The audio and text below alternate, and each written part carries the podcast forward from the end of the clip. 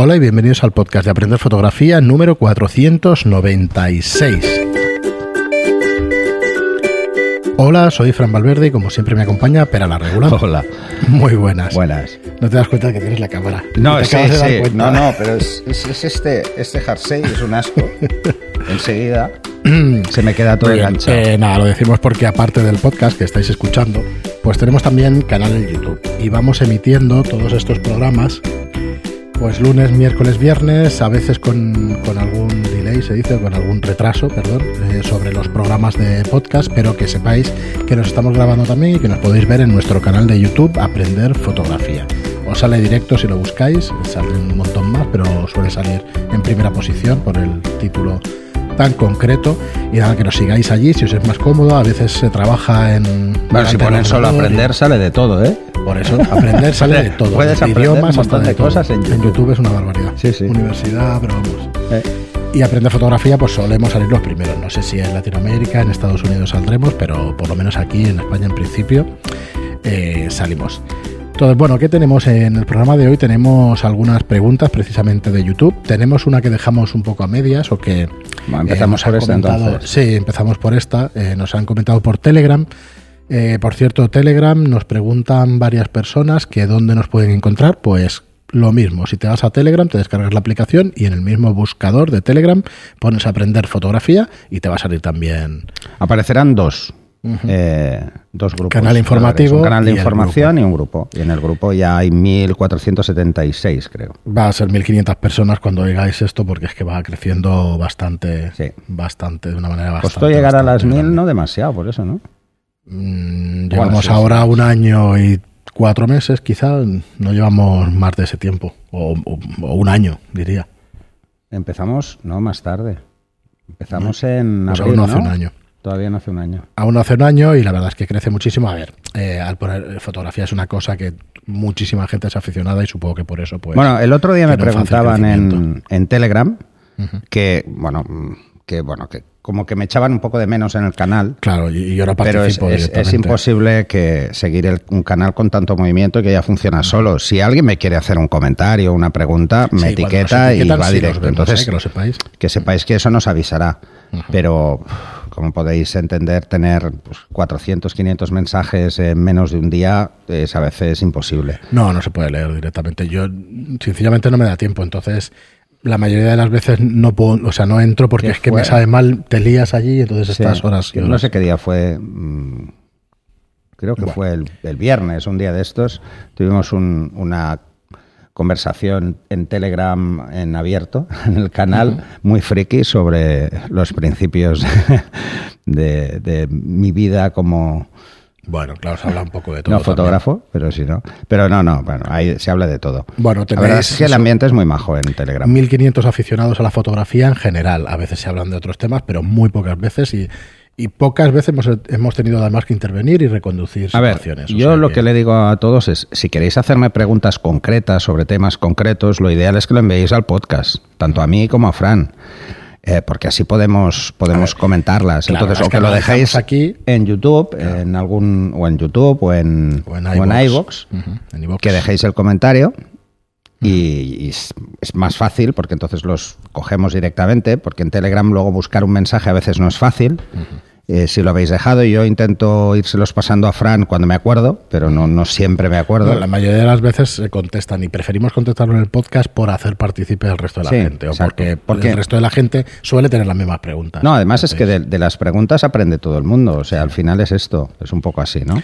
Normalmente todas las preguntas que lanzáis en el canal de Telegram, aunque vayan dirigidas a mí, veréis que la gente contesta, la gente que más o menos tiene claro lo que está explicando, pues lo, lo va a contestar. En Telegram hay gente que sabe muchísimo y que os puede ayudar también mucho.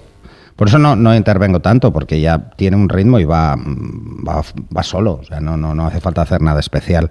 Pero si queréis eso, ¿eh? tanto a Fran como a mí, pues pregunta directa y ya está. Sí, se pone una arroba y el nombre y empezáis a escribir el nombre y enseguida os saldrá. Si son preguntas en los cursos, tenéis el canal de cursos. O sea, ahí vais directos. ¿eh? Muy bien. Pues eh, también deciros, para el que entre nuevo y para los que no nos conozcáis o no conozcáis los cursos, que disponemos de los cursos de fotografía online en Aprender Fotografía, precisamente aprenderfotografía.online. ¿vale? Allí tenéis toda nuestra plataforma de cursos, donde vamos subiendo nuevo contenido cada mes y que bueno, que estamos especialmente orgullosos de, de, cómo han quedado y de la cantidad de cursos que hay y de conocimientos de fotografía. Así que bueno, échale un vistazo, son 10 euros al mes, no tenéis permanencia, ni mucho menos, podéis dar de alta y dar de baja en cuanto queráis. Y nada, echarle un vistazo a aprenderfotografía.online. Pues vamos a por unos cuantos comentarios de YouTube. El primero es el de Fernando J, que en el anterior programa o en hace dos programas eh, yo me dejé una coletilla por poner de la pregunta que nos hacía sobre tres zooms, uh -huh. ¿vale? De Fuji. Y ahora pues volvemos a esta pregunta y nos dice, hola Pera, ya sé que lo ideal son los fijos. Ya tiene claro que le vas a Vale, decir, vale. mira, está muy bien que me digas zoom, pero vete a por un fijo. Pero, Ajá. dice, pero ¿con cuál de estos tres zooms te quedarías? Eh, entonces se refería, pues Fernando, al análisis de las curvas de los tres zooms, en los cuales nos ponía el enlace, ¿vale? Yo los tengo aquí delante. El primero de ellos era un 1655. Son objetivos de Fuji, ¿eh? Sí, de Fuji, eh, 2.8, un 1655 milímetros 2.8. RLMVR. Sí, todas estas siglas pues ya sabemos que son de, de ciertas características del objetivo. Entonces nos ponía las curvas, la- las MTF, el cuadro de las curvas MTF, ¿vale? Y Vale, tenemos angular- contraste de resolución. Sí, y tenemos además del angular y tenemos del telefoto. El que nos quiera seguir con, con pulsar este enlace y ver lo que está comentando Pera mientras escucha el podcast, pues lo puede hacer tranquilamente. ¿vale? Vale, eh, te- eh, os comento. El primero es eh, básicamente son 15 líneas por milímetro, estamos hablando de contraste, y el otro son 445 líneas por milímetro, estamos hablando de resolución. ¿Vale? En A cuanto 14 milímetros, perdón. de- Sí, y eh, siempre se dan los datos en la focal mayor y en la focal menor, en la que tiene más ángulo y en la que tiene menos ángulo, ¿vale? Entonces, en cuanto a contraste, está muy bien, francamente es muy buen objetivo a nivel de contraste, pero ojo, estos son las Modulation Transfer Function, ¿eh? esto no es no es la panacea. Con esto no tenemos toda la información. ¿eh? Tenemos una parte importante de la información que os lo explico en el curso de objetivos, pero sí que nos podemos hacer una idea. En cuanto a resolución, cae. Cae en sagital. Ay, perdón, en meridionales. Eh, cae. Y cae justo al límite de lo que se empiezan a considerar objetivos buenos. ¿eh? O sea, está en el límite, está en la frontera. No han puesto los números, que esto me escama mucho cuando no hacen esto. No han puesto los números de 0 a 1, no han puesto las fracciones. Y, y esto es una de las cosas que os explico. 4, 6, 0, 8. Sí, Vale. exacto. Está en 0,6. 0,6. Se considera que a partir de 0,7 ya estamos bien. ¿eh? profesional. 0,7, 0,8 ya son de buena calidad. Eso con respecto al angular Eso en, en 14 milímetros. ¿eh? Luego, en tele. en tele. ¿Qué, ¿Cuánto era este? ¿14 qué? Era un 16 55, Eso que es, debe ser el además 55 un, en ese caso. perdón, debe ser un, oh, un- Además- una cámara con factor de recorte. Es un sí, hay factor de recorte, por eso el ancho es de 14,2 milímetros. milímetros, sí. O sea, lo que es, eh, se coge de la mitad hacia el extremo, hacia una esquina, la esquina superior derecha, y bueno, todas las es esquinas. Es del centro a la esquina, ¿eh? Recordar que la línea de abajo es del centro a la esquina. Eso quiere decir que todo lo que está en la esquina es lo que pierde más. Pero si os fijáis, por ejemplo, cuando hablaba, cuando veíais esta gráfica, eh, está muy cerca la caída en 14 milímetros, perdón, en, en- en el angular, está muy cerca la caída de prácticamente la mitad del encuadre. O sea, enseguida empieza a degenerar.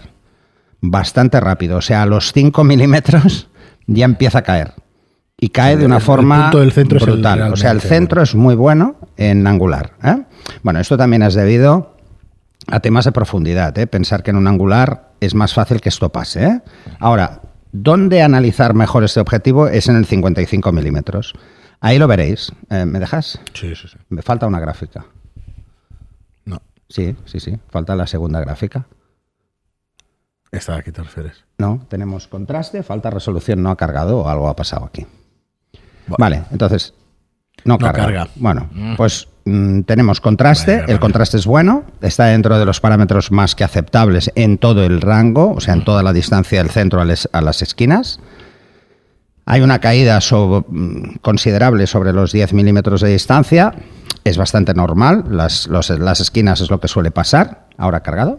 No, este es No, el es el otro, vale. perdón. Y no veo la resolución, no sé por qué no carga en la gráfica, ¿eh? pero bueno, mm, entiendo que puede. Ojo, no es extrapolable lo que pasa a 14 a 55, ¿eh? para nada. Y pensar que esto se hace con la apertura mayor, donde hay más aberraciones, eh, pero donde hay también más resolución. La resolución no es que sea su punto fuerte, eso está claro en 14 mili- en, en angular, no es su punto 16. fuerte. ¿Vale? En 16 y en, en en 55, no lo veo, no, no lo veo la gráfica. Bueno, pues vamos a por La el siguiente. El El si- 1680. Ujú. En este. F4. Este es un F4, ¿vale?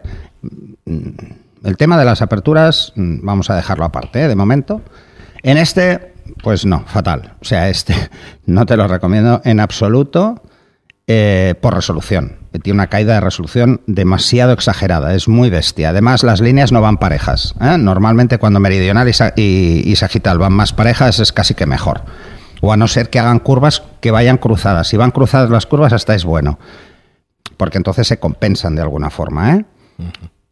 Mm, en cuanto a contraste, em, cae demasiado en los extremos, pero bueno, es aceptable. En cuanto a resolución, la caída es desmesurada, es, muy bestia. Esa caída se sigue conservando. en Y esa tele. caída se conserva incluso en el rango focal más largo. En un objetivo que ya está diseñado para factor de recorte, me da a entender que, bueno, que las lentes no son lo más adecuadas. Lleva lentes ED, que seguramente serán, y luego esféricas, que es normal, todos montan. No sé cuáles son las particularidades de las ED. Pero, a ver, una explicación, sí. Mira, hay una explicación mm, bastante clara. Hay 16 elementos ópticos. Demasiados Son elementos, muchísimos. Es normal en un zoom. ¿eh? Esto es lo que te decía de que sí, que sí, que las focales fijas son mejores, pero es precisamente por eso. ¿eh? Demasiados grupos ópticos es muy fácil que, que corrigiendo unas aberraciones se produzcan, se produzcan otras. ¿eh? O sea que este es un objetivo más. eh, Para ser un inferior. F4 debería estar mejor la gráfica. mejor ¿eh? que el 2.8, Cuanto más apertura es más difícil corregir algunas cosas. ¿eh? O sea, Muy bien. hay menos resolución, pero normalmente se puede corregir mejor otras. Y el último es un XF 1855, ya no es un 16, no es tan angular, es un 1855. Vale, en este veréis 4. En este veréis un ejemplo de lo que son las líneas cruzadas en cuanto a contraste. Eh, esto está bien, esto no es malo, ¿eh? Eh, está por encima de 0,8, es un objetivo bueno en cuanto a contraste, pero en cuanto a resolución, no. Está por debajo de 0,8, cae mucho. Lo que es verdad es que es muy centro. estable, digamos. Pero bueno, No, no, no, no. Aquí hay una diferencia de picos importante. porque quiere decir que se mantienen en el centro y en las esquinas, pero bueno. No, no, baja. pero se mantiene baja. Por se mantiene una resolución baja. ¿Vale? 45 líneas por milímetro, pues bueno, es baja. Fijaros que cada fabricante pone cosas diferentes en cuanto a líneas por milímetro en resolución y en, y en contraste. ¿eh? Pero aquí ya veis que la caída llega al 0,5 en un momento y a escasos 5 milímetros del centro del encuadre, en el sensor, ¿eh? pero es enseguida, es prácticamente muy rápido, una caída de resolución importante. Eh, y en cuanto en tele está en F4. en tele se mantiene mejor, o sea, es mejor tele que angular, esto es así, pero sigue siendo justito, muy justito, es un objetivo justito. En cuanto a contraste, bien, ¿eh? se mantienen bien todos, o sea, la calidad, eh, podríamos decir que suelen tener contraste natural. Ahora, la resolución no es lo mejor. Es mucho más importante el contraste que la resolución, ¿eh? eso también hay que dejarlo claro. Pero empieza desde un número ya muy bajo. Normalmente casi todos los objetivos deberían empezar por encima de 0,8 a caer.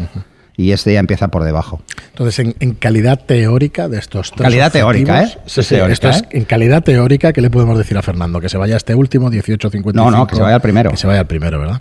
El primero, el 1655 28 Ajá. mm, está mejor, aunque no veo la resolución. Sí, la resolución de tele no nos 55. carga por lo que sea. No nos carga. Eh, depende del. Vale, lo siguiente. O sea, aquí ya hemos visto tres, pero no son iguales. O sea, tenemos el 1655, el segundo. El 1680 Y el y el tercero. 1855 Vale. F2. Bueno, más o menos todos tienen un rango parecido. En el, en el primero y en el último es prácticamente el mismo rango. Pues Eh, entre el 28 primero y el F4. último, el primero. Eso está claro.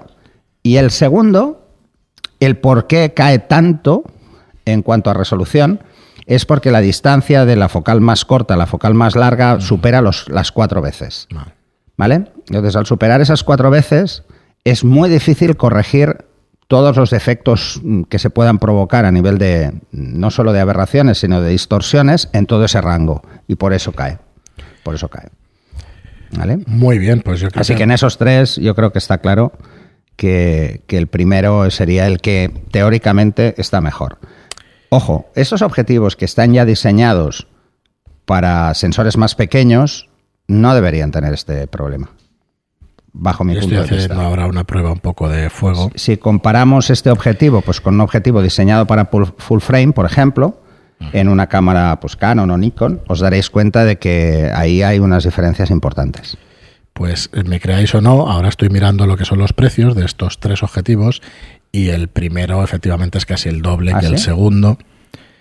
Y este último también es, es la mitad que el primero, o sea que en algún Ah, es el más caro, además. Es el, eh, Vale. gusto, Bueno, no hemos mirado, no había No, mirado el no precio. mirado el precio antes, pero, Pero está bueno, en el precio se 700 justifica euros, por las 600, calidades 800 técnicas. ¿eh? En cuanto a especificaciones, sí, ¿me dejas sí. ver las especificaciones del primero? Espera, que vamos a. En general. No. Eh, es que en especificaciones no sale. Sí, pero me Lo que aparecerán salía. los grupos y todo esto. No. ¿No? A ver, ya de entrada tiene un, un filtro de 77, quiere decir que la pupila de entrada es bastante grande. Eso ya es muy significativo. Cuanto mayor es la pupila de entrada, mejor. No salen, faltan los últimos, las Ah, últimas especificaciones. no aparecen características. No, sale un, un artículo. A ver. A ver si aquí podemos ver algo si más. Vemos alguna cosita. No, poquita cosa. Ah, bueno, además está Resistente sellado. polvo, sí, sí. Está sellado. No, no, es un objetivo ya de incrementa el 800 precio. euros, 16,55. ¿Cuánto es vale este? Entre 600 y 800 he visto un rango de precios. eh, Vale, vale, vale, vale. Sí, ya cuadra, eh, mira. Entre 740 y 879 euros. Sí. O sea que ya es un objetivo no Para- profesional, pero está bastante bien este objetivo. No, no, pues eso ya es un objetivo más serio. Bueno, no sé, espero que esto te haya, te haya resuelto la duda.